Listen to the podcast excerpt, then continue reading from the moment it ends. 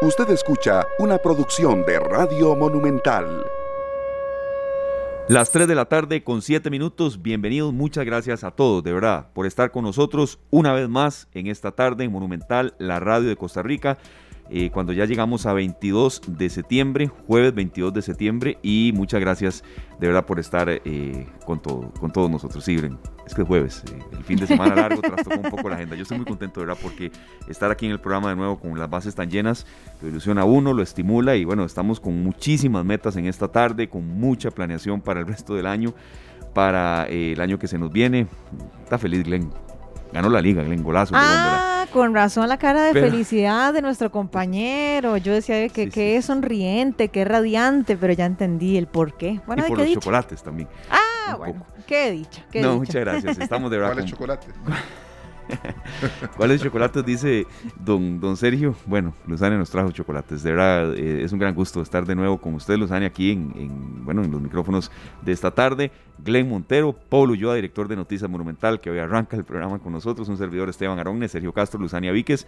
Algo le pasa a mi héroe de Víctor Manuel. Lo prometido deuda, señores. Ayer el programa fue un poco más corto por transmisiones deportivas. Hoy lo tenemos completo de dos horas. Y el Día Mundial del Alzheimer, que fue ayer, 21 de septiembre, no va a pasar desapercibido en esta tarde. Hay que derribar mitos, hay que acompañar a la gente, a los familiares, a los pacientes. Y va a estar con nosotros un especialista muy, muy calificado que eh, de una vez les voy a decir de quién se trata. Es don Eric Miranda, es especialista del Hospital Nacional de Geriatría y Gerontología pertenece al equipo de la Clínica de Memoria del Hospital y bueno, por eso escogimos esta canción, eh, obra total en, materia de selección de mi compañero Sergio Castro. Bienvenida Luzania, Sergio, Paul y entramos en materia, don Sergio. Bueno, un gusto saludar a los compañeros, ¿qué tal? ¿Cómo los ha tratado el día hoy? Muy ¿Qué bien. tal? Sí. Muy bien, gracias. ¿Cómo están? Buenas tardes. Eh, muy buenas tardes, don Paul. ¿Cómo le ha tratado el día a usted? Bien, bien, gracias a Dios. Sí, sí, sí. bueno, todo. No, puede quejarse. Todo tranquilo, al menos aquí por el sector de, de la Uruca eh, no ha llovido. Ya, ya, ya iba a empezar a llover. Pero bueno, hasta el momento todo, todo marcha de la mejor manera, nosotros con buena actitud y con un tema, eh, Sergio, que nos pone a todos a pensar, que nos hace reflexionar. Es un tema hermoso pero nostálgico a la vez, ¿verdad? Claro, claro, es un tema muy importante en la carrera de Víctor Manuel. Eh, Víctor Manuel Ruiz Velázquez, que la próxima semana va a cumplir 54 años, ¿verdad? Eh, realmente es un artista que lo hemos tenido en este edificio varias veces. Esperamos que algún día regrese. Recuerdo haberlo entrevistado en ZFM allá por el año 2004, por ahí. Pero ya había estado otras veces también. Y cuando sale con esta canción, en medio de su salsa y de los boleros y todo lo que le había grabado, de no se preguntaba por qué. Bueno, era, es dedicada a su padre, que estaba ya con el Alzheimer avanzado, ¿verdad? Entonces él, a él le dolía tanto. Él como cantautor dijo, voy a dedicarle una canción a, a mi héroe. Y justo así se llama, ¿verdad? Algo le pasa a mi héroe. hay, hay, canciones de Víctor Manuel de verdad que, que, son fuertes, que golpean de acuerdo con el estado de ánimo de uno y no quería jamás fallar en eso, serio es español. El, y sí, recuerdo, recuerdo el movimiento mm. que eh, no. No. ¿Cuál es la nacionalidad? No, él es eh, puertorriqueño. puertorriqueño. es que eh, uno es Víctor Manuel. Sí. Y el otro es Víctor Manuel, que ah. es el que, el que el español que está diciendo Esteban que es el esposo de Ana Belén. Sí. Ok, el otro Víctor Manuel, que es Alcero, que es muy, muy conocido, que esa canción, esa canción lo marcó mucho a él porque él estrenó esa canción, creo que en un, en un festival de premios. Y eh, a los pocos días murió su padre. Sí. Murió su padre debido al Alzheimer. Eh, bueno, entonces eh, él lo marcó mucho en, ese sentido, creo que la otra canción muy nostálgica que tiene es hacia su madre, sí. que es, también es otra canción de esas que usted dice, sí, ya es cortavenas, ¿verdad?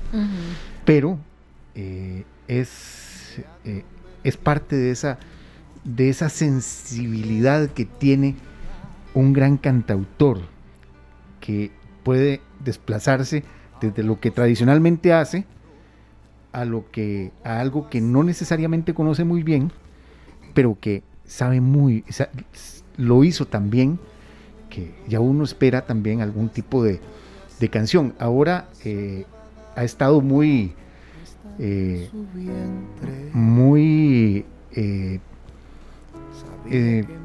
escribiendo, creo que para la nieta, creo que la mete en todas las canciones. Sí, es que él, es, él es abuelo de una, de una bebé de si acaso dos años que se llama Isabela. y la mete en las canciones. Sí, es que Víctor Manuel tiene canciones muy importantes en su, en su carrera, incluso le ha dado temas a, a Gilberto Santa Rosa. Correcto. No sé si ustedes sabían que ellos tienen un ligamen muy fuerte porque en una presentación en la universidad donde estudiaba Víctor Manuel, los una presentación de Gilberto Santa Rosa, los compañeros le dijeron, no Gilberto, vea, es que aquí nosotros tenemos un compañero que canta. Y, y tal vez usted lo pueda invitar y nosotros lo vamos a motivar a que suba y que cante con usted.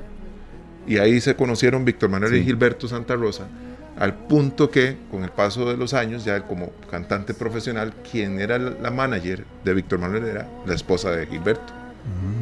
Fue una relación muy cercana y él siempre ha podido escribir algunas canciones y las ha compartido a, ese nivel, ¿verdad? Estas eh, no sorprenden porque él tiene la habilidad de componer, Ujú. Sí. pero el una- sentimiento con que la logra grabar esta Amor de Madre es espectacular.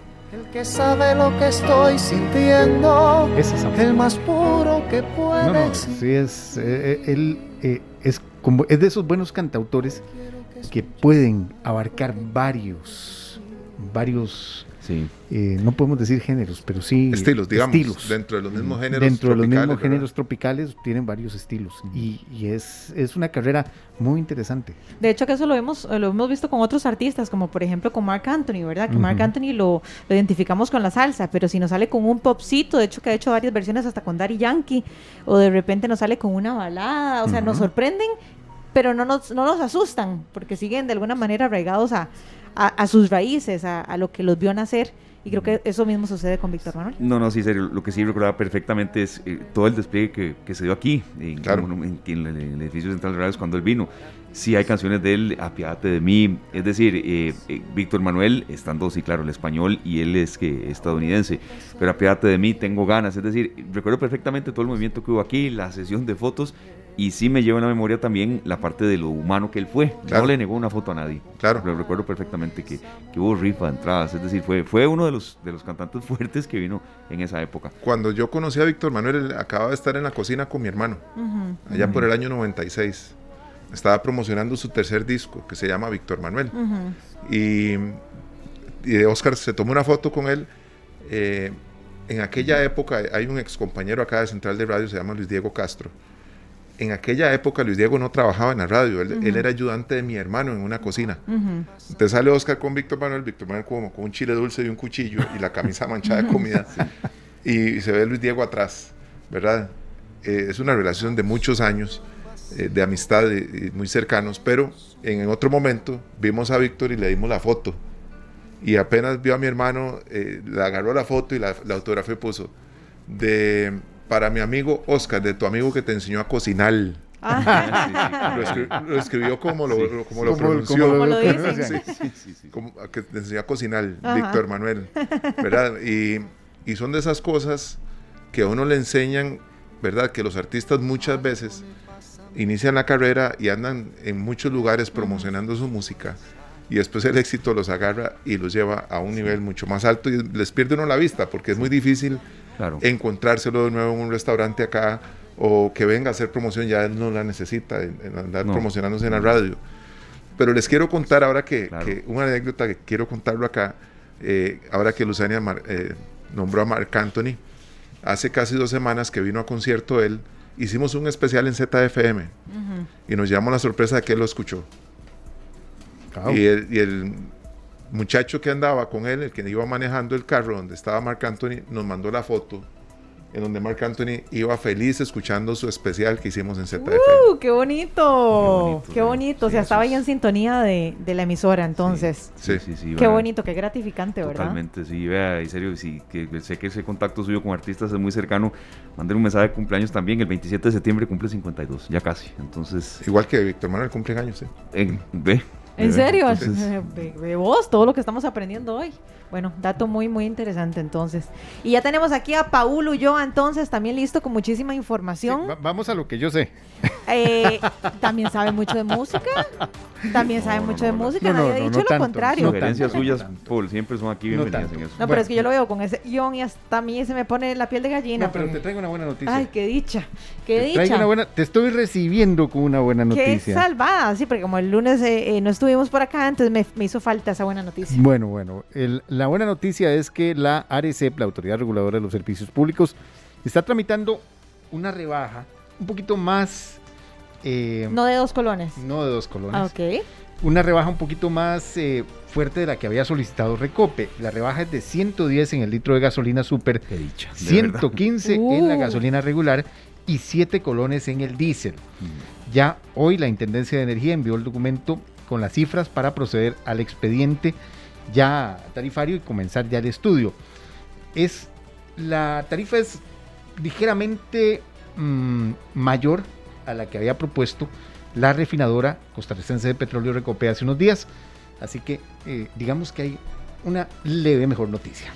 Sí, no, no, pero, pero me alegra muchísimo. Ahora, ¿cuándo podríamos ver esto? eh, Esa es la gran pregunta. Ah. O sea, ya con este trámite es posible que ya la próxima semana o en días ya conozcamos ya definitivamente cuál es la eh, o cuándo, porque ya, ya más que cuál es, sino cuándo comenzaría a regir este esta rebaja.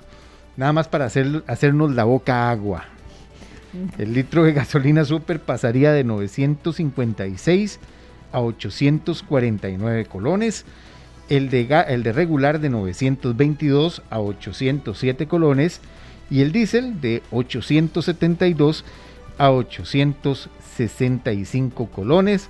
Así que eh, esperemos. Pero, pero sí, sí, sí es una baja importante. Creo que sí la vamos a sentir. No, de verdad que sí, es que, por ejemplo, el tema de la, de la regular, 807 colones, no vamos a decir que, que- que es baratísimo llenar el tanque, ahora tampoco así, pero es que cuando de verdad, compañeros, estaba más de mil, ya de verdad sí había que, había que estrujarse había que mucho, había que ver qué hacía uno. O sea, de verdad está volviendo a niveles en los que uno, a ver, no son como de hace muchos años, pero sí, sí, no era de eso cuando estaba más de mil colones, de que llenar el tanque era una utopía, de verdad. De hecho, les iba a preguntar eh, eh, una cosa. En las últimas dos semanas, compañeros, bueno, yo es que ustedes saben que, que estuve fuera, ¿verdad?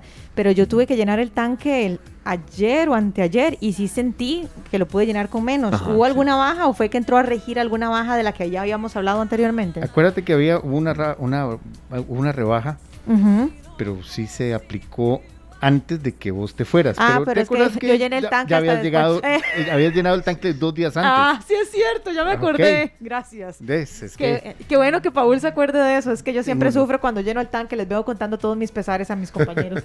no, no, no, es que, es que se, se siente. se siente, se, siente. siente. muchísimo. Bueno, qué buena noticia nos trajiste el día de hoy, eh, Bueno, Paul. Hablando también de Recope, hace muy pocos minutos terminó la conferencia de prensa donde Recope anunció que archiva el millonario proyecto de la terminal del Pacífico. Recordemos que esta fue una idea que surgió eh, en la administración anterior para que Recope tuviera una terminal como la tiene en Moín para descargar combustibles en el sector del Pacífico, eh, cerca de Caldera. Eh, y era un costo bastante, bastante fuerte. Eran 200 mil millones de colones para construirlo, construir ese proyecto.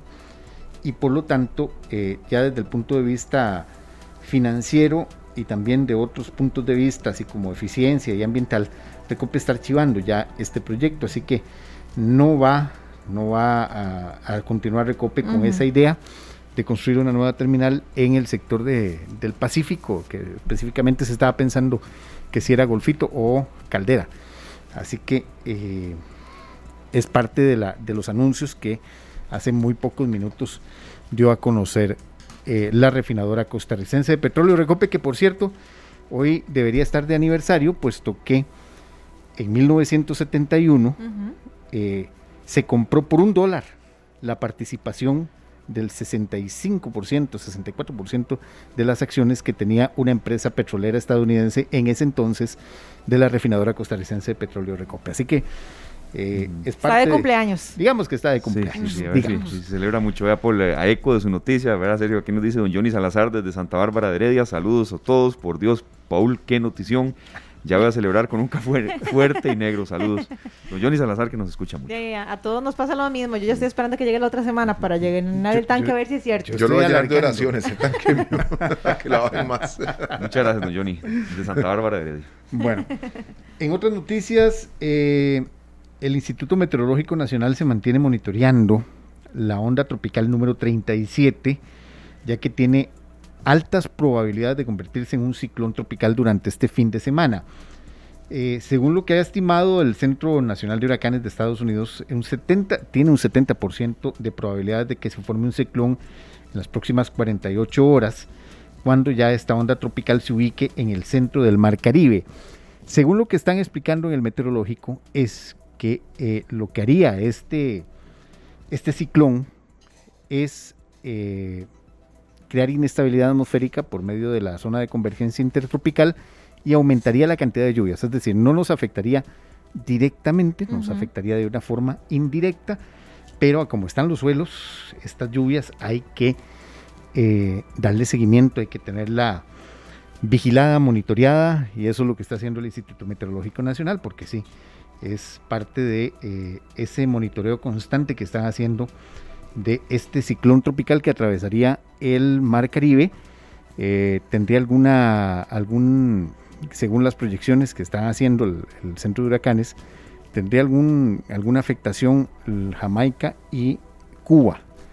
Y las proyecciones que también entre con alguna fuerza, posiblemente convertido en huracán, eh, a la Florida. Así que vamos a estar dándole mucho seguimiento a los eh, al desarrollo de esta de esta onda tropical que todavía se mantiene cerca de Colombia y Venezuela y que estaría formándose en ciclón a partir del fin de semana y que nos afectaría o atraería un poquito más de lluvias a nuestro país, más, lluvias, Más lluvias. Es que es la, es la época, es la época donde tiene que darse esto.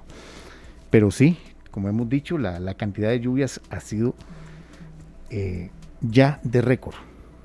Sí, sí, aquí el tema es lo que lo que decías hace unos, unos segundos atrás, eh, la saturación de los suelos, ¿verdad? Sí. Que ya están tan saturados, hay tantas carreteras importantes en nuestro país que están peligrando, que, que esta cantidad de lluvias y saber que se van a incrementar obviamente nos pone en alerta, ¿verdad? Nos, nos pone ahí en sobreaviso. Así que no, a no bajar la guardia, como siempre lo decimos. Como siempre. Les voy a hacer una consulta. Ustedes van a comprar siempre el mismo lugar. La comida, las verduras, mm. las... Sí. Yo no sé si yo soy muy loca, pero yo unas cosas las compro en un lugar y otras cosas en otro. ¿Ustedes qué tal? Bueno, yo estoy viviendo cerca de un supermercado grande, entonces algunas ah, cosas... Ya sé cuál es, uno que comienza con W. Más o menos, sí. más o menos.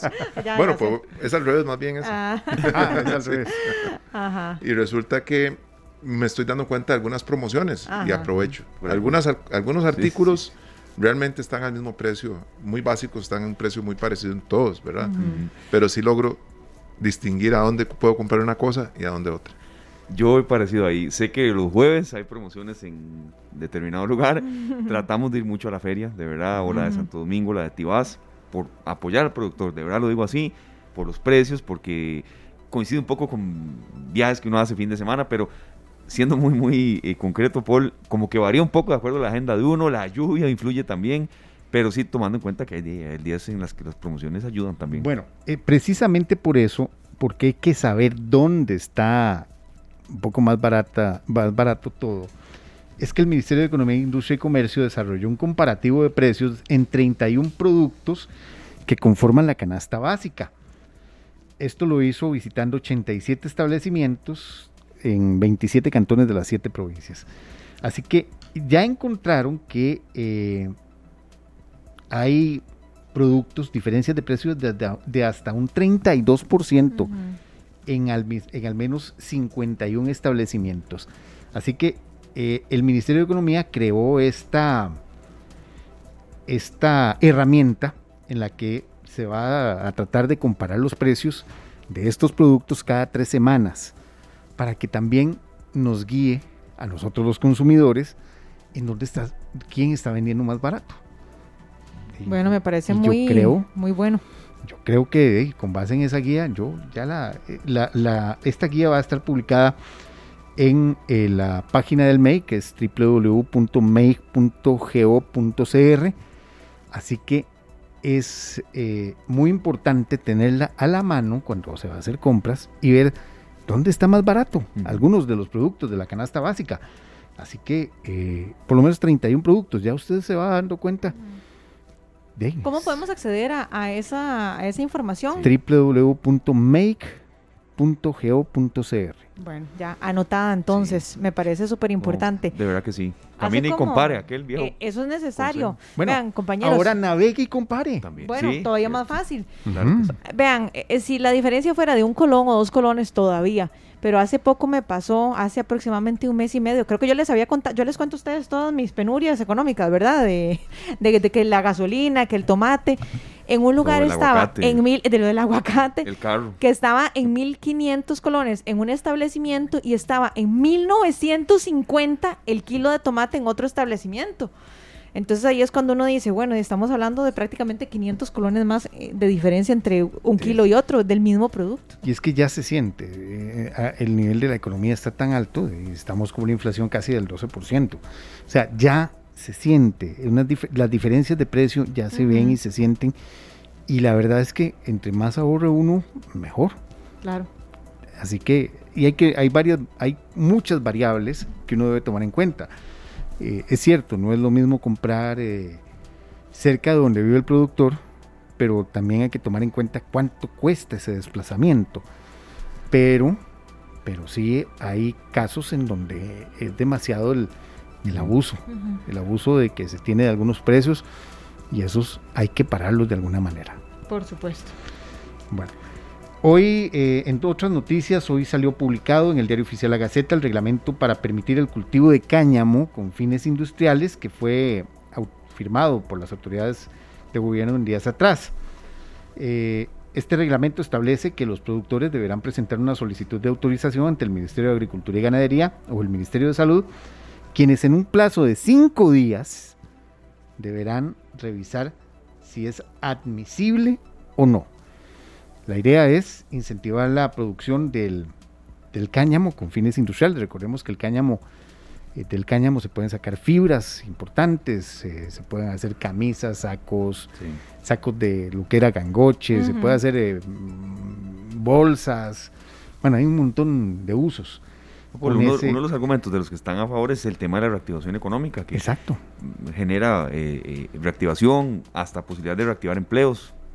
Tema de, de- de discusión, de debate, ¿verdad? Sí, por Sí. supuesto. Bueno, pero el cáñamo industrial es para eso. Sí. para uso industrial. Entonces ya sacó, eh, ya salió el reglamento, así que si usted necesita o algún productor necesita, eh, de, y tiene la tecnología y la capacidad y el conocimiento para hacerlo, bueno, ya está publicado el reglamento el día de hoy y eh, los ministerios deberán revisar en cinco días, cinco días, la admisibilidad para este tipo de proyectos. Así que eh, estaremos muy pendientes de cómo se desarrolla.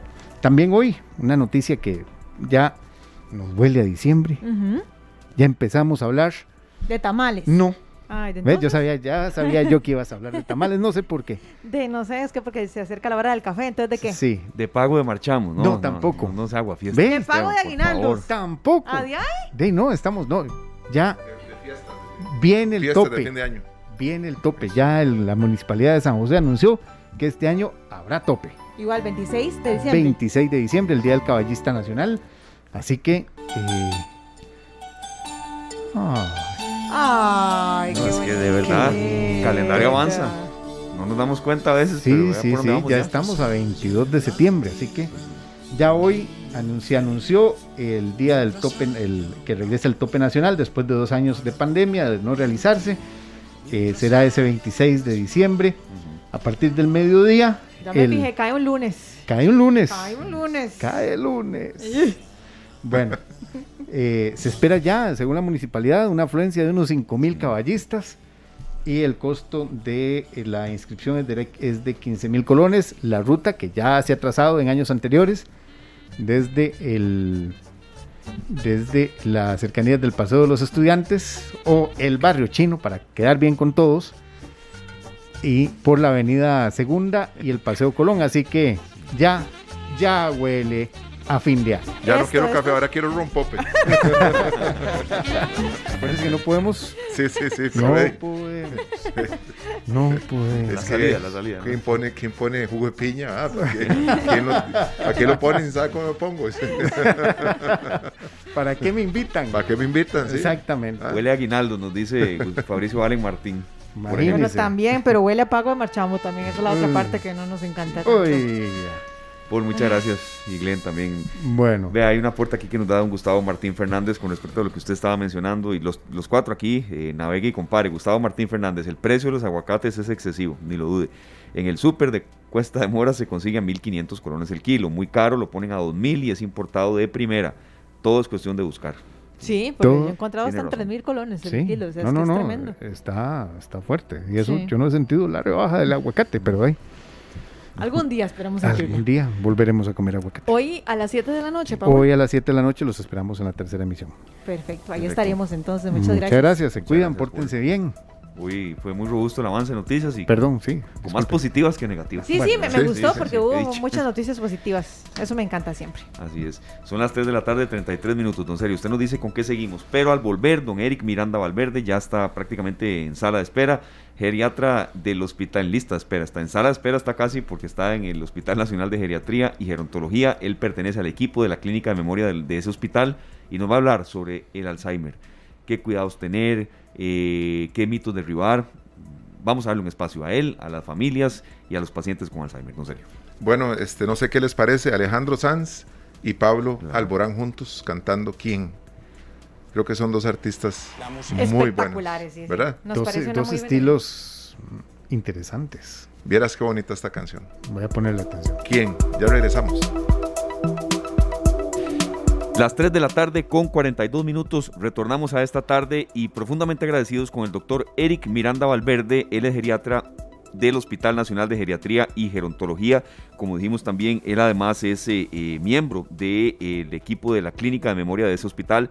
Don Eric, muchas gracias. Sabemos lo ajetreada de su agenda y más en horas eh, de vespertinas.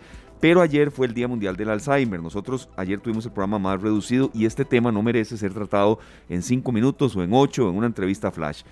Entonces, eh, le agradecemos que esté usted aquí con nosotros en esta tarde en Radio Monumental, eh, hablando del Alzheimer, de esta enfermedad que es muy dura para quienes la padecen, pero sobre todo y particularmente también para los pacientes eh, que son eh, familiares, ¿verdad? Y que en, en cierta manera pues sufren mucho. Creo que, como decía mi compañera Luzania, aquí tenemos eh, consultas preparadas, Sergio Castro, Luzania Víquez y un servidor Esteban Aronne. Arrancar, eh, don Eric, definir el Alzheimer, pues qué es, cómo se diferencia de otras enfermedades y también eh, posibilidades que hay de tratamiento y de seguimiento. Bienvenido, doctor. Bueno, muy buenas tardes, sí, con mucho gusto.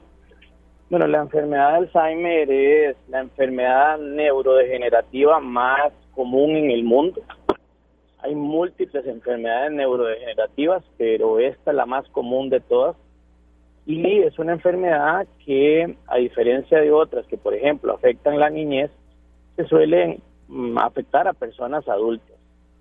Esto de neurodegenerativo se refiere a que por alguna razón aún no completamente definida, se produce el acúmulo anormal de ciertas proteínas que se producen normalmente y ese acúmulo empieza a generar disfunción de las neuronas y de otras células cerebrales y empiezan a fallar y empiezan al, al paciente a presentar problemas de memoria, problemas de razonamiento y problemas de comportamiento como la enfermedad va avanzando.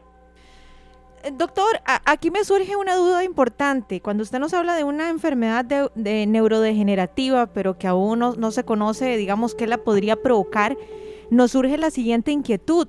¿Cómo definimos si es Alzheimer o si es simplemente que tal vez eh, de repente el adulto mayor ya no está tan lúcido, ¿verdad? Que a veces, que, ese es la, el término que uno utiliza. Ay, no, vieras que es un adulto mayor, pero está súper lúcido.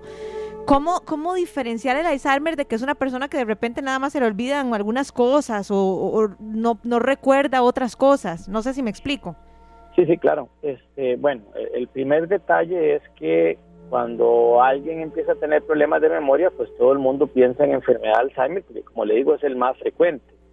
De cada 100 personas que se diagnostican teniendo una demencia, 55 o 60% van a tener enfermedad de Alzheimer. Pero el detalle está más atrás. Y el detalle es que mm, todavía es muy común dentro de la población mundial y la población costarricense no escapa de esto, pensar que los problemas de memoria son algo normal con el envejecimiento y no. Sí se producen una serie de cambios con el envejecimiento a nivel cognitivo. Si se pone a competir a alguien de 40 años respecto a alguien de 80 años, pues el de 40 lo va a hacer más rápido, tiene una velocidad de procesamiento de la información mucho mayor. Pero en un mundo real, sin prueba de tiempo, las personas mayores tienen que rendir exactamente igual. Poder manejar carro, usar un celular, usar una computadora, usar el cajero automático. Y este, el punto está en que no es normal tener problemas cognitivos. Siempre que hay problemas de memoria es porque algo está sucediendo. Claro que sí, este, cuando, o sea, no, no, no precisamente porque nos olvidamos de las llaves o algo así, sino que son eh, puntos específicos, doctor es normal que a todos se nos olvide algo, porque la, las capacidades mentales superiores, o la memoria, que es el más frecuentemente denominado, eh, pues se ve influenciado por muchas cosas, por el estado de ánimo, por la calidad del sueño, así que es normal que hoy se me olvidó hacer tal cosa o llevarme tal cosa que me tenía que llevar. O sea, es normal que todos tengamos olvidos de vez en cuando, pero cuando esos olvidos se vuelven repetitivos y ya empiezan a interferir en el desempeño diario de la persona, en el trabajo, en la casa, etcétera, pues ya ahí se vuelve eh, un motivo de consulta porque no es normal que eso se dé a repetición. Sí, precisamente porque yo creo que a todos nos pasa y eso que usted decía, que no debiéramos de acostumbrarnos a decir, de ya estoy muy roco, así en buen costarricense, ¿verdad? Ahora todo se me olvida porque estoy muy viejo. es que eso ustedes lo escuchan, ¿verdad? Casi todos. claro. ¿Verdad? No, incluso hay otra versión muy popular y es que los pacientes que desarrollan enfermedades neurodegenerativas que afectan el cerebro, muchos no solamente la parte de la memoria, sino también afectan el comportamiento. Puede ser que tengan agresividad, alucinaciones, ideas delirantes. Entonces es muy común escuchar que ya el abuelo está chochando en relación a que se le olvidan las cosas o que tiene algunos fallos de comportamiento, pero la realidad es que eh, no es normal tampoco, ni los problemas de memoria ni los problemas de conducta. Claro, no, Erika, aquí hay una consulta que, quería formularle. Sé que en este tipo de, enfermedades a veces las cifras varían mucho, pero sí eh, las estadísticas que maneja la Alzheimer Disease International revelan que esto va creciendo en Costa Rica. En el 2010 había cerca de 30 mil personas que vivían con este tipo de demencia, pero esto ha crecido al punto que podemos ir hablando como de unas prácticamente 50 mil actualmente. ¿Hay alguna cifra tal vez más precisa, eh, don Erika? Bueno, es, es un poco difícil porque eh, la enfermedad de Alzheimer no es exclusiva de personas mayores. Hay una enfermedad de Alzheimer que se llama presenil y otra que se llama posenil. La que aparece antes de los 65 años y la que se presenta después de los 65 años, respectivamente. Entonces, bueno, yo le puedo decir que en el hospital geriátrico, en la unidad de problemas de memoria, de algunas eh, revisiones y publicaciones que hemos hecho, el 55% de los casos representa enfermedad de Alzheimer. Lo que pasa es que se necesita toda la visión global de las personas que aparecen más tempranamente. Y hay otros grupos, por ejemplo, eh, que se desconocen más los datos, que son las personas que tienen síndrome de Down y que se hacen mayores. Porque las personas con Down tienen un envejecimiento acelerado y tienen alta predisposición a desarrollar enfermedad Alzheimer. Entonces esos datos no se manejan por completo. Pero lo que sí es cierto es que eh, este grupo del Alzheimer Disease International, ellos hacen em, modelos de lo que está sucediendo alrededor del mundo. Y sí, eh, el número de pacientes se incrementa y se estima que el mayor número de pacientes se van a presentar en los países en vías de desarrollo no tanto en los países desarrollados. Así que Latinoamérica, incluyéndonos nosotros, es una región del mundo donde cada vez va a haber más pacientes con demencia y probablemente más de tipo Alzheimer y lamentablemente sin los recursos económicos o todas las eh, posibilidades de atender a los pacientes como lo requieren y como se merecen. Doctor, eh, le tengo otra consulta. ¿Es una enfermedad que se puede prevenir o no? Y también, esta es como una pregunta dos en uno. Quiero saber si se puede prevenir eh, y si puede ser hereditaria también. Bueno, voy a responderle primero la segunda y luego la, primera. Como usted guste, muy bien, claro que sí.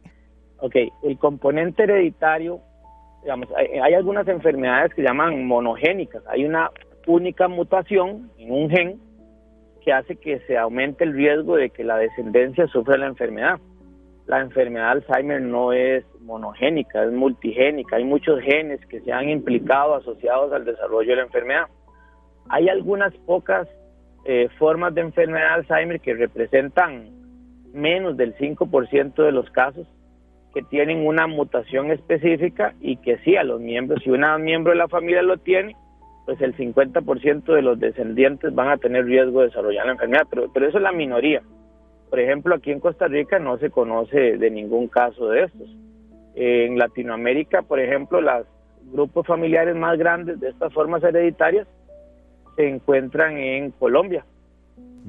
Sí. Eh, con respecto a otras formas de herencia, ¿verdad? Bueno, pues como muchas enfermedades, si la abuela tuvo Alzheimer y mi mamá tuvo Alzheimer, pues las posibilidades de que la descendencia de mi madre, alguno tengamos Alzheimer, se incrementa. Pareciera que hay un poquito más riesgo cuando el afectado es eh, un miembro femenino que cuando es un miembro masculino.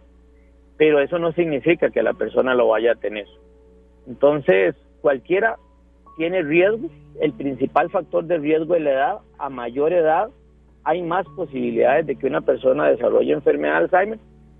No porque sea algo normal de la edad desarrollar Alzheimer, sino que con el envejecimiento se afectan una serie de mecanismos celulares que intervienen en el adecuado funcionamiento celular y entonces hay más riesgos que se desarrolle. Y la otra pregunta con respecto a si hay posibilidades de prevención, pues sí, sí existe posibilidades de prevenirlo, no al 100% como ninguna enfermedad, pero sí hay muchos eh, factores que pueden ser tratados, ¿verdad?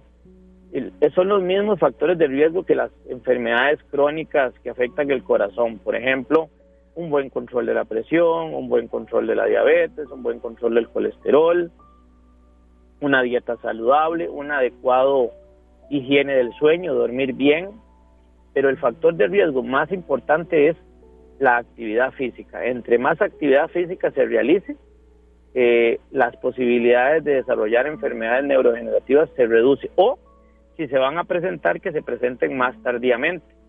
Además, otros factores de riesgo como evitar medicamentos que interfieren con las funciones mentales, como por ejemplo el uso de benzodiazepinas, diazepam, lorazepam, clonazepam, antihistamínicos viejos que tienen efecto anticolinérico como la difenidramina, la clorfeniramina, evitar los golpes en la cabeza, eh, evitar las situaciones de estrés crónico que conllevan a depresión. Todas esas sumatorias de eh, factores pueden reducir el, el, riesgo hasta en un 25% cuando se suman. Dicen, pero apenas un 25%. Bueno, es una cuarta parte de todo lo demás que no puede ser modificable, pero los estudios de poblaciones más sanas cumplen con todos estos criterios y muchos están libres hasta edades más de 90 años de problemas cognitivos. Así que una dieta balanceada, ejercicio y control de los factores de riesgo cardiovasculares son la principal prevención. Claro, doctor. ¿Y qué sucede con las personas que durante un largo periodo son medicadas con este tipo de, medicamentos que usted acaba de nombrar? Bueno, lo que sucede es que eh, muchos medicamentos, pues como todo, tiene su parte benéfica y su parte problemática, ¿verdad? Entonces, cuando le fueron recomendados, fueron por alguna realidad donde el beneficio era mayor que el riesgo. Pero lo ideal es que ciertos medicamentos sean utilizados únicamente por el tiempo necesario y luego se reduzca al mínimo la cantidad que tengan que utilizar o incluso se eliminen, ¿verdad? Pero hay muchas personas que tienen que tomar estos medicamentos por diferentes razones, donde es mayor el, como le digo, el, el beneficio que el riesgo. Sí, don Eric, ya, vamos en la parte final de la entrevista, pero agradeciéndole eh, tantos datos, incluso muy nuevos, que, nos ha eh, refrescado. Doctor, yo quería consultarle, una persona con Alzheimer, sé que esto quizá hay grados, si es progresivo o no, pero puede tener un estilo de vida mm, quizá normal o, apegado a, parámetros que quizá eh, tuvo en algún momento de su vida. Bueno, el, El detalle es el siguiente, digamos, la enfermedad de Alzheimer como entidad neuropatológica es una condición que empieza de 15 a 20, a 20 años antes de que se empiecen a manifestar los primeros síntomas. Entonces, si por ejemplo una persona se la diagnosticó demencia de tipo Alzheimer a la edad de 70 años, muy probablemente empezó con los primeros cambios neuropatológicos a los 50, 55 años. Pero cuando ya el paciente reúne criterios de demencia, demencia significa que tiene un trastorno de la memoria y del razonamiento de intensidad suficiente como para no poder vivir solo. Y eso significaría que el paciente ya tiene una serie de problemas como que deja la cocina encendida, se le quema lo que está cocinando, no recuerda si se tomó o no se tomó los medicamentos, eh, olvidó pagar los recibos de la casa, o empieza a tener fallos en el trabajo, o se extravía fuera de la casa, etcétera. Y cuando el paciente ya cae en el rango de demencia, ya el paciente no es capaz de poder vivir solo. Puede ser que haya tenido la enfermedad en los últimos 5, 10 o 15 años, pero cuando ya el daño es lo suficiente para causar una demencia, la persona requiere que viva alguien con ella o vivir con una persona, que le ayuden con los medicamentos, que le ayuden con las finanzas, con las citas y demás, porque por definición ya no es capaz de poder vivir solo. Doctor, ¿existen tratamientos, eh, una vez que, la persona se diagnostica, existe algún tratamiento para ayudar a detener eh, ese proceso degenerativo? O, ya no, o ya una persona por diagnosticársele eh, que tiene Alzheimer, ya no se puede hacer nada. La, enfermedad no tiene cura, hay medicamentos que ayudan a, no hay enfermedad, medicamentos que la paren, hay medicamentos que ayudan a enlentecer la progresión de la enfermedad y hay medicamentos que ayudan a sintomáticamente darle algún grado de estabilidad a la enfermedad. Eh, hay medicamentos eh, que no están aprobados directamente por la FDA ni la MEA, pero que son sobre todo lo que se llaman nutracéuticos, sustancias extraídas de manera natural, que se han mostrado que modulan en alguna manera todos los datos de neuroinflamación y de daño celular y demás. Porque probablemente cuando exista algún medicamento, no va a ser un único medicamento, sino algo que tiene un poquito de muchas cosas. Entonces hay medicamentos que ayudan a alentecer la progresión de la enfermedad, que ayudan a mejorar sintomáticamente, que ayudan a mejorar eh, los problemas de comportamiento, pero no hay nada que lo detengan ni que lo curen. Eh, hace un año, un poco más, se aprobó un anticuerpo monoclonal, básicamente como para tratar de enlentecer un poco la enfermedad. Es un medicamento caro que es de administración intravenosa y que hay que estarlo colocando cada cierto número de semanas.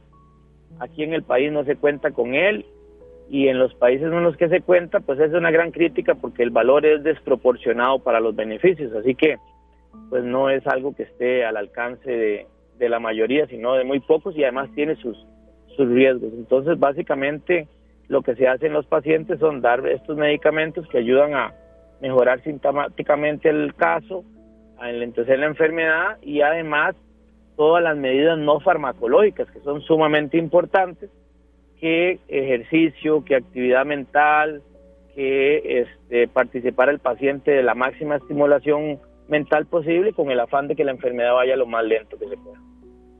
Don Eric, este, una, pregunta muy importante porque tal vez este, vemos la parte en la que la persona se enferma, pero la familia, los que están alrededor del, paciente, sufren mucho con esta enfermedad. ¿Qué le podemos recomendar? Porque conocemos de casos cercanos de que las personas ya se ven casi que obligadas en muchos casos a ir a internar a, su familiar en, un, en un centro especial y alejarse de él porque ya está causando problemas en otros en otros habitantes de su mismo hogar. Sí, serio. Eh, tal vez el término no sea el más correcto, pero sé que el doctor lo, conoce un poco, el síndrome del cuidador desgastado, cuando ya no, sea, no da más la otra persona, y, eso es un punto muy importante que usted está tocando, serio, en el Alzheimer. Eh, es correcto. Realmente los que más sufren la enfermedad son los familiares, ¿verdad? Porque el paciente, pues él, si él tenía una deuda, ya no se acuerda, o sea, ya no la tiene. Si tenía un problema con alguien, pues ya no lo tiene, porque tampoco lo recuerda pero son la familia los que tienen que lidiar con toda la problemática del paciente y sí, hay muchas afectaciones directas e indirectas como recarga de trabajo, gastos económicos, dejar de trabajar, tiempo completo, medio tiempo, eh, sacrificios con otros miembros de la familia, incluso surgen conflictos entre miembros de la familia, ¿verdad? Por la repartición del cuidado y demás. Y sí, como usted lo menciona, este el síndrome del cuidador cansado hace que la persona de una situación de cuidado que lo está haciendo por amor, cariño y demás, ya hay un momento en que empiece a ver el, el paciente como, como una carga y es donde los familiares deciden institucionalizar al paciente en algún hogar de ancianos o un centro de pacientes con demencia, que de igual manera no tampoco está al alcance de todos porque involucra un gasto, ¿verdad? Y es una enfermedad que como va pasando el tiempo se va volviendo más cara. Así que la repercusión en la familia es sumamente grande y es una de las cosas que más tensión genera. Perfecto, doctor, vea, muchísimas gracias. Es la primera vez que está con nosotros, pero no será la última. Se viene octubre, que es el mes del adulto mayor, y queremos crear mucha conciencia también, derribar mitos y, y hasta incluso separar a veces, Luzani, en serio, el tema de la chota, que a veces hay, hay un poco en, enfermedades así, de demencias asociadas. Por supuesto, y eso empieza educándonos, entendiendo, aprendiendo. Si no sabemos algo, es mejor eh, preguntar antes de que cometer alguna imprudencia, por ejemplo. Eh, doctor, le agradecemos muchísimo por su tiempo y por su amabilidad. Nos quedó todo clarísimo y ahí cualquier cosa lo vamos a estar molestando más adelante. Con todo gusto. Muy amable. Bueno, era el doctor eh, Eric Miranda Valverde, geriatra del Hospital Nacional de Geriatría y Gerontología de nuestro país. Así que bueno, hablando el día de hoy de, del Alzheimer, entendiendo lo que significa esta enfermedad que está afectando cada día más y más costarricenses. Sí, una enfermedad serio que ataca más a la población femenina. El promedio, de, digamos, en el que se contrae es aproximadamente a los 79 años, pero puede haber muchas variantes. Y por dicha instituciones, organizaciones como la propia Cámara Costarricense de, de Salud, que están tratando de crear más conciencia. De verdad que esto lo entendamos más, que sepamos de cifras y, eh, como usted siempre ha dicho, serio, escuchar a los especialistas, no, no a veces a médicos eh, tal vez más generales, que, también pueden dar, por supuesto, su aporte, pero eh, también a los geriatras que mucha experiencia tienen en esto en mayor proporción. Claro que sí, está el Hospital Nacional de Geriatría y Gerontología y el teléfono del mismo es 2522 7700 2522 7700 por si en algún momento quieren hacer una cita, una consulta y demás. Esta es la página, igual así lo encuentran en Facebook. Hospital Nacional de Geriatría y Gerontología. Así es, eh, vamos a tener mucha agenda el próximo mes de octubre, eh, que es el mes del adulto mayor, distintos enfoques, eh, y distintos también eh, especialistas que nos van a acompañar eh, y por supuesto tomando en cuenta todas las sugerencias de ustedes. Son las 4 con 3 minutos, tenemos mucho, pero mucho más en esta tarde, ¿no, Sergio? Una canción lindísima de la oreja Van Gogh, se llama Estoy contigo, para todos estos familiares que están cerca de personas que necesitan cada día más de sus atenciones. Ya regresamos. Esta tarde Queremos agradecerle muchísimo a Priscila Sandí Campos, eh, Head de Comunicaciones para Centroamérica, Caribe, Colombia y Ecuador de Didi.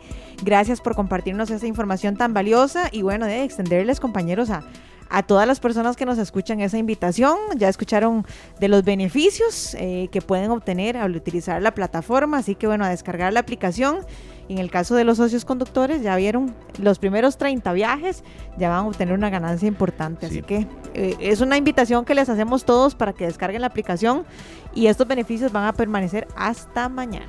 Miren, señores, a veces la, tecnología uno se resiste un poco, pero le facilita la vida, le da, este tipo de, beneficios. Me ha pasado, por ejemplo, que solicito un repuesto del carro y la compañía dice, tenemos servicio, se lo hacemos llegar a su casa y me sale más barato con, con Digi. bueno, ¿eh? mucho más barato. Aprovechar entonces. Exacto. Gracias de verdad que, que sí, está en uno, hacerse amigo de la tecnología, perderle el miedo a veces, eso es un poco esencial. Hacer de la tecnología un aliado, eh, ahí está el secreto. Bueno, son las 4 de la tarde con 16 minutos. Queremos agradecer a las personas que están con nosotros, que nos están reportando sintonía. Eh, nos piden el reporte sobre si la ruta 32 está habilitada o no. Sí, está habilitada. Eso fue desde ayer pero como siempre mencionamos, con mucha precaución, teniendo en cuenta que en cualquier momento se viene un fuerte aguacero y sobre todo también eh, recordemos tener en buen estado los vehículos para que así eh, podamos entonces nosotros poder llegar mejor a nuestro destino. A veces llegar un poco tarde es mejor que no llegar, eso tengámoslo siempre en cuenta. Por supuesto, por supuesto que sí. Bueno, nosotros tenemos la posibilidad siempre, Esteban, de, de, avisar cuando vamos un poquito tarde, así es que no nos desesperemos. Sí, así es. Son vamos al corte, ¿te parece? Sí, me parece muy bien, serio. Son las 4 de la tarde con 17 minutos, pero yo creo que hasta usted, Sergio, que, que hoy ha estado en, en, todo el, no solo la selección musical, sino de contenido y de producción, vamos a venir con una, una sorpresa muy linda, de verdad. Eh, creo que es bueno hacer un llamado a la paz, ahora que estamos mencionando lo de las carreteras, eh, la semana anterior que abordamos el tema de las discusiones en colegio, que, que de verdad a veces van más allá de una discusión y de una bronca y hay hasta ya arma blanca, esperemos que no arma de fuego bultos de estudiantes. Es un momento propicio para bajar un poco revolución. Esta semana se hizo una celebración muy especial y ya después del corte vamos a escuchar no solo a la ganadora de este, de este concurso, sino que también lo que hay detrás de toda esta, de toda esta dinámica que sí. genera en medio de tanta violencia cosas maravillosas como la paz. Así ya es. regresamos. Las 4 con 25 minutos, estamos nosotros acá disfrutando de buena música, de música con un mensaje muy especial y también que es parte de algo que nos va a mover a todas las, nos va a tocar a todas las fibras, Esteban y Luzania. Sí, así es. Cuando es un mensaje por la paz, de verdad, Luzania, que hay que darle eh, cabida, hay que darle también eh, impulso. Y nos agrada mucho esta frase que ustedes dos han dicho también, cuando es eh, algo nacional, pero no solo porque sea nacional, sino porque es de calidad. Bueno, y es que ¿por qué les estamos diciendo esto? Bueno, porque están escuchando todos ustedes, amigos, un tema a cargo de Keren Sanabria Pérez. Es una joven de apenas 18 años de edad, vecina de San Carlos, que compuso este tema, se llama Alma de Lobo. Y es un tema que es un tema dedicado a la paz justamente, es la canción por la paz 2022, un tema que ganó un concurso de canción por la paz y por eso la estábamos poniendo para escucharla, para analizarla, para hacer un poco de introspección sí. acerca de cómo estamos viendo y cómo estamos asumiendo el tema de la paz en términos generales. Pero bueno, la hemos invitado a ella también, así que le damos la bienvenida a Keren. Muchas gracias, buenas tardes. Qué bueno que estás con nosotros, Keren. Buenas tardes, ¿cómo están? Muy bien, muy bien. Un placer escucharte, Keren. Este... Muchas gracias por la invitación. No, claro, no, claro. Estábamos esperando que, que saliera del colegio. Sí, sí. Literal. Sí, sí llegó. Literalmente. Keren, contanos un poquitito de cómo te enteraste de este concurso, cómo fue que llegaste aquí, que participaste y bueno, y finalmente hasta tuviste la, la dicha de ganar. Bueno, la primera vez que participé fue en el 2020, eh, apenas la pandemia iniciando, ¿verdad? Este, en ese momento el, el tema era Distanciados pero Unidos, entonces era una canción así como de yo sé que estás lejos, lejos, pero puedo estar contigo, aunque sea a distancia y cosas así, ¿verdad? Y en ese año gané el primer, el segundo lugar. Y ya este año participé otra vez, en 2022, y ya se me dio el gane. Qué bonito. Eh, ¿Qué se siente ganar un concurso de estos con, con canciones que, que, promueven la paz entre, entre los compañeros? Es un sueño, es un sueño y es muy bonito estar conociendo personas con las que uno eh, hace muy buena conexión, más que todo en la música, ¿verdad? Y, y así uno va conociendo gente de un corazón increíble y así. Keren, ¿en qué? A ver, la, la, canción es dedicada a la paz, obviamente, pero ¿cómo, en qué te inspiraste exactamente para, para realizarla, para desarrollarla? ¿En qué pensaste? ¿Cuál fue tu línea ¿qué podríamos decir de inspiración para hacer eh, este tema? Ok, este sí, cada año eh, Canción por la Paz tiene un tema diferente. El tema fue mi viaje interno. Entonces yo me inspiré en la dualidad de emociones, en donde está como lo oscuro y lo claro. Es como el yin yang, ¿verdad? Está lo oscuro y lo claro. Este, y esas dos emociones deben estar como para que haya un equilibrio espiritual. Ajá. Por ejemplo, este, ocupamos siempre de lo bueno, pero también no de lo, también de lo no tan bueno, porque uno aprende esas experiencias. Entonces, ocupamos ese equilibrio. Claro, vean, nos llama mucho la atención un poco el, el tema de la canción, ¿verdad? Alma de Lobo. Eh, ¿Por qué ese nombre? Eh, tal vez eh, eh, la relación de un lobo con la paz sabemos que, que, se puede, a través de la música se puede lograr muchísimo, muchísimo, y que un nombre eh, tal vez no necesariamente indique con el significado en sí, pero ¿por qué alma de lobo? ¿Quieren? El, el alma del lobo es, yo siento que el lobo es un animal como fuerte, tiene, de hecho tiene este significado de fortaleza, de, de no rendirse y ahí viene de verdad el, el, el significado, el nombre de la canción. Keren, yo, yo, quiero, yo quiero ser un poco vina, e, esa palabra es muy tica nuestra, y quiero saber cómo es Keren. A Keren siempre le ha gustado la composición, es artista, toca algún instrumento musical, o, esto es algo nuevo que, que, ahora en el 2020, como que fue la primera vez que te lanzaste, fue el primer acercamiento que tuviste con la composición. Contanos un poquitito de todo ese bagaje que has tenido y que hoy te hizo acreedora de, de este título porque ganaste. Sí, eh, bueno, la música ha estado conmigo desde, desde que nací. eh, mi primer bueno, presentación fue a los cuatro años. De hecho, gané el tercer lugar en Santo Domingo Heredia. Yo me acuerdo que estaba en ese mini concierto y las piernas me temblaban. Entonces, desde ese momento, la música, o sea, esa emoción que yo sentí en ese instante fue, o siempre, desde ahí decidí querer sentirla siempre. Entonces, desde ahí empezó la carrera. y luego yo compongo desde que tengo 10, 11 años. Compuse la primera canción, se llama Amor Intergaláctico. No ha salido nunca, porque no he tenido la oportunidad, pero este, desde ese momento compongo y ya tengo más de, 20 canciones. Esa primera, esa primera canción, ¿de qué trata? Para ver por dónde empezó esa línea ¿verdad? Esa que nunca se va a olvidar. De amor, la de amor intergaláctico. Sí, este, yo estaba con mi mamá y mi papá, de hecho, ellos siempre están ahí ayudándome. Y yo, mami me cuenta, porque casi no me acuerdo. Me dice, mami, yo quiero componer una canción. Llegaba de la escuela en ese momento. Y tenía como unas frases así como de amor. Y de hecho soy muy romántica, la verdad. Entonces, normalmente compongo de amor y ahí empezó como un amor como de intergaláctico, como imaginario, de fantasía. Claro. Quieren hablemos un poquito más eh, de usted, es estudiante de, cuál centro educativo y un poco aquí nos nace la duda también, ¿qué quiere estudiar a futuro o, en qué ya va la línea o no se ha decidido aunque sé que esa es una de las decisiones más difíciles a esa edad? Sí, este, bueno, yo además de ser cantante, soy futbolista, este, pasé por el, el equipo de San Carlos de segunda división pero ahorita me, me concentré más en, en lo que es la música, en este concurso, ¿verdad? Precisamente, eh, estoy en el colegio del CTP de Aguas Artes, de San Carlos, y yo quiero estudiar producción audiovisual. Tiene que haber algo que ver con la música, con producción, videoclips, y también algo que tenga que ver con el deporte. A futuro quiero estudiar fisioterapia, entonces es uno de los sueños que tengo, tener un estudio una clínica de fisioterapia. Qué bueno. Bueno, nos encanta escucharte con esas ganas, con esa vitalidad, con esa energía, porque sabemos que si seguís así, con esa disciplina, vas a llegar muy lejos. ¿Qué, tal la experiencia, Karen, de la grabación de, este tema? ¿Ya habías tenido la oportunidad de grabar profesionalmente eh, y, conocer un poco más de cerca el proceso de, de edición, por ejemplo?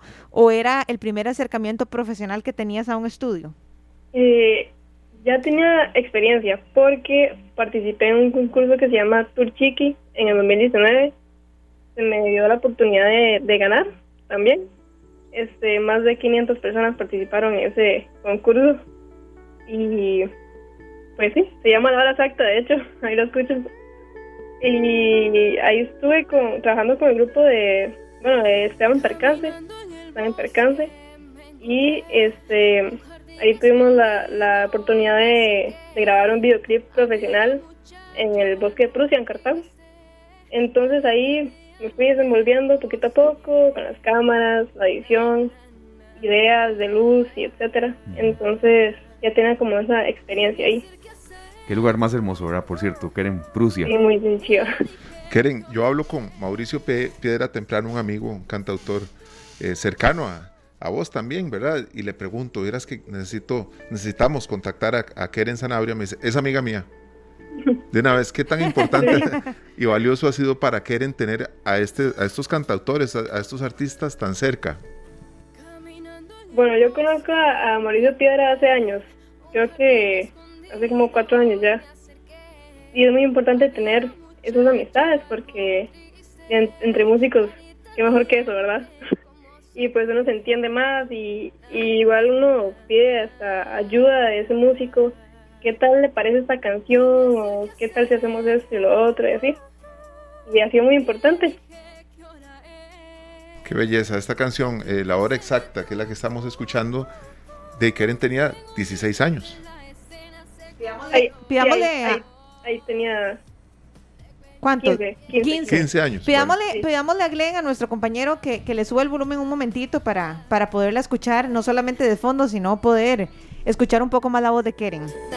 Esta tarde, Keren, nosotros estamos aquí todos impactados, de verdad, aquí en, en- en la cabina, en, en el estudio. Sabemos que la, casa, la gente en la casa también, porque te escuchas fenomenal. ¿Has recibido clases de canto o, o, es- o esto es o esto es eh, natural, natural?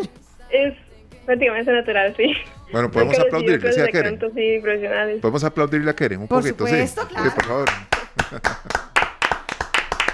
Muchas gracias. No, muchas gracias, Keren. Vea, si, si no viera, eh, ¿usted está en qué parte de San Carlos en estos momentos? Eh, Aguasarcas, En Aguasarcas. Sí. Eh, de nuevo, habrá otra ocasión cuando venga aquí cerca de San José y la tendremos en cabina. Aquí le damos mucha cabida al artista nacional y no solo porque sea nacional, sino porque es eh, de calidad, serio. Hay que impulsar eso. Sí, eso es muy importante. Digamos, eh, yo pienso que hay que darle continuidad a los sueños cuando se tiene muy claro, ¿verdad?, que quiere ser uno.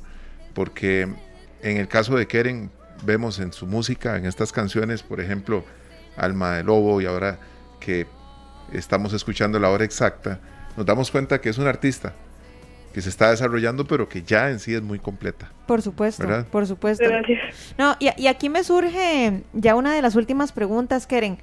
¿Cómo te gustaría a vos posicionarte en el mundo eh, artístico? Porque supongo que tampoco es algo que querés abandonar. Nos contaste que, que querés estudiar eh, producción audiovisual y fisioterapia y todo este tema, pero yo supongo que la música no la vas a dejar de lado, ¿verdad?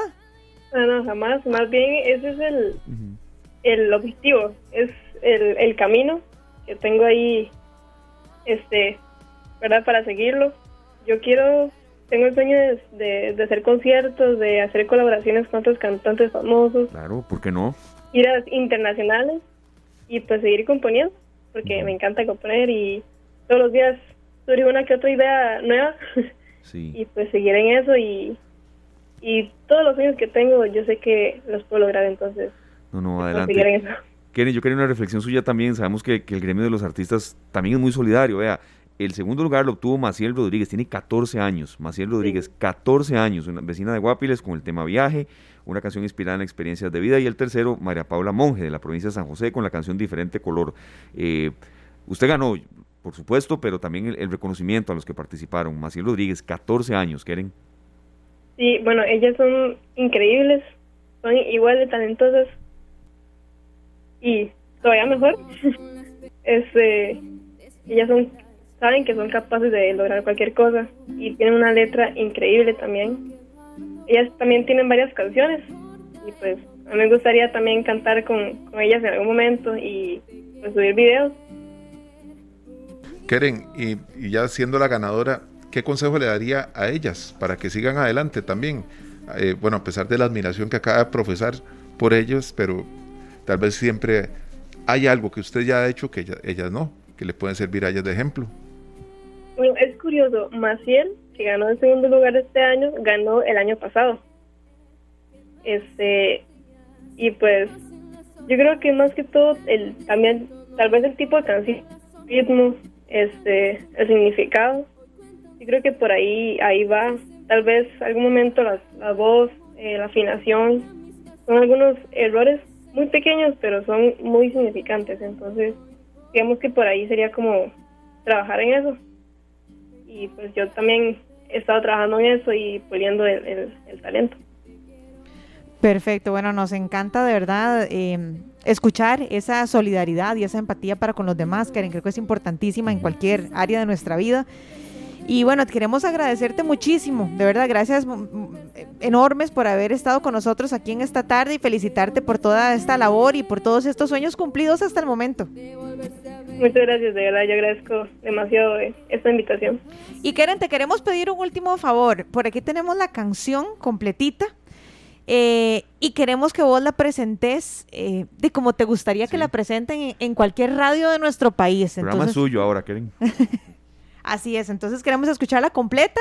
Eh, vos presentala y nosotros nada más la dejamos rodar. Ok, eh, que la cante ahorita, ahorita. Si la querés cantar, fabuloso, pero nosotros la tenemos para escucharla ya en la grabación. Ah, como vos querás, sí, ¿Verdad? sí, como vos querás. Si querés nos cantás un pedacito y después la soltamos también. Vos mandás. Si quiere, la ponen y yo se las canto un poquito después. Aló. Bueno, se nos perdió la comunicación. Aló, ¿estás por ahí? Ok. Está tomando impulso. Keren, Keren, unos segunditos ahí entonces, deleitanos con tu voz y después dejamos el, el tema rodar, ¿de acuerdo? Sí, claro. Adelante, cuando gustes.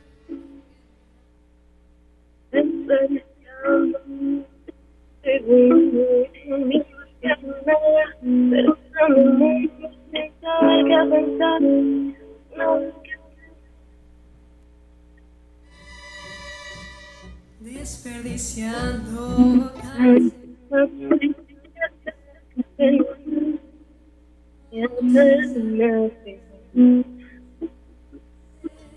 Estoy divagando hasta fallecer. Cansada estoy de esa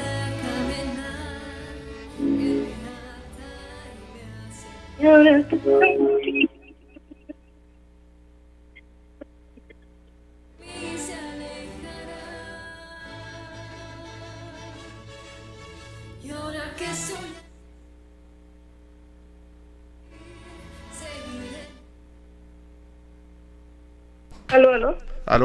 Sí, es que se nos perdía la señal un poquito ahí. Pero bueno, quedamos pendientes para que vos nos visites más bien cuando estés por San José y nos acompañes acá en cabina. Perfecto, vea, Keren Zanabria, cantante que ganó el primer lugar de este certamen por la paz. Le agradecemos muchísimo, de verdad que haya estado con nosotros.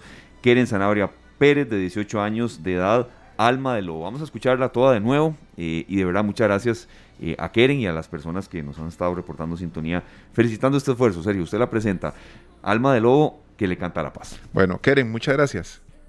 Gracias, verdad. Un fuerte abrazo, muchos éxitos y acá está esta tarde en Radio Monumental con los micrófonos abiertos para, para cuando quiera anunciar una nueva canción, algún proyecto, un concierto y demás. Felicidades, Gracias, de verdad.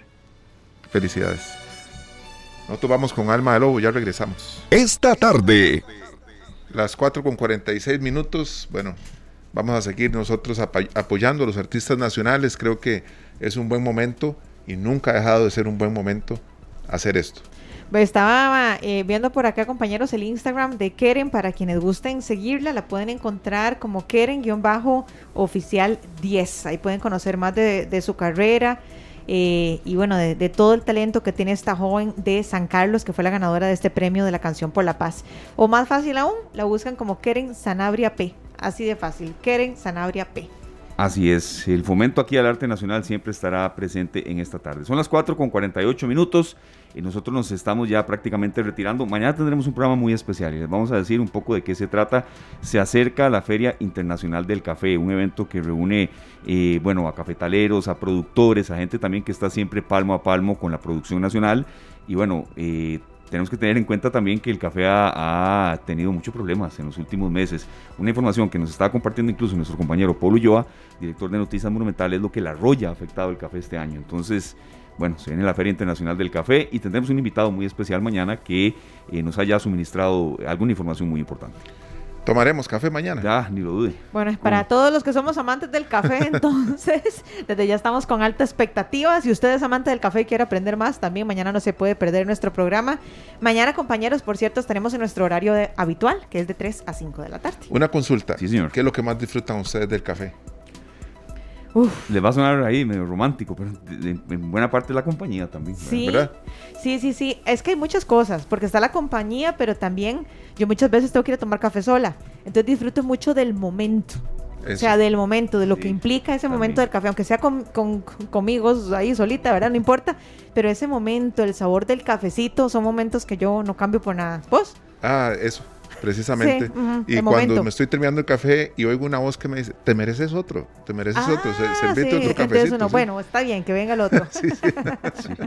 bueno, ya Bueno, saben, ya. mañana hablaremos del café entonces. Y a alguien, alguien amante del café, mi hermana Ariana, que nos está reportando sintonías de Santa Rosa, de Santo Domingo Heredia, una enorme presa. Paciencia, darle volumen a, a- Va por un café, dice. Sé que le gusta mucho el capuchino.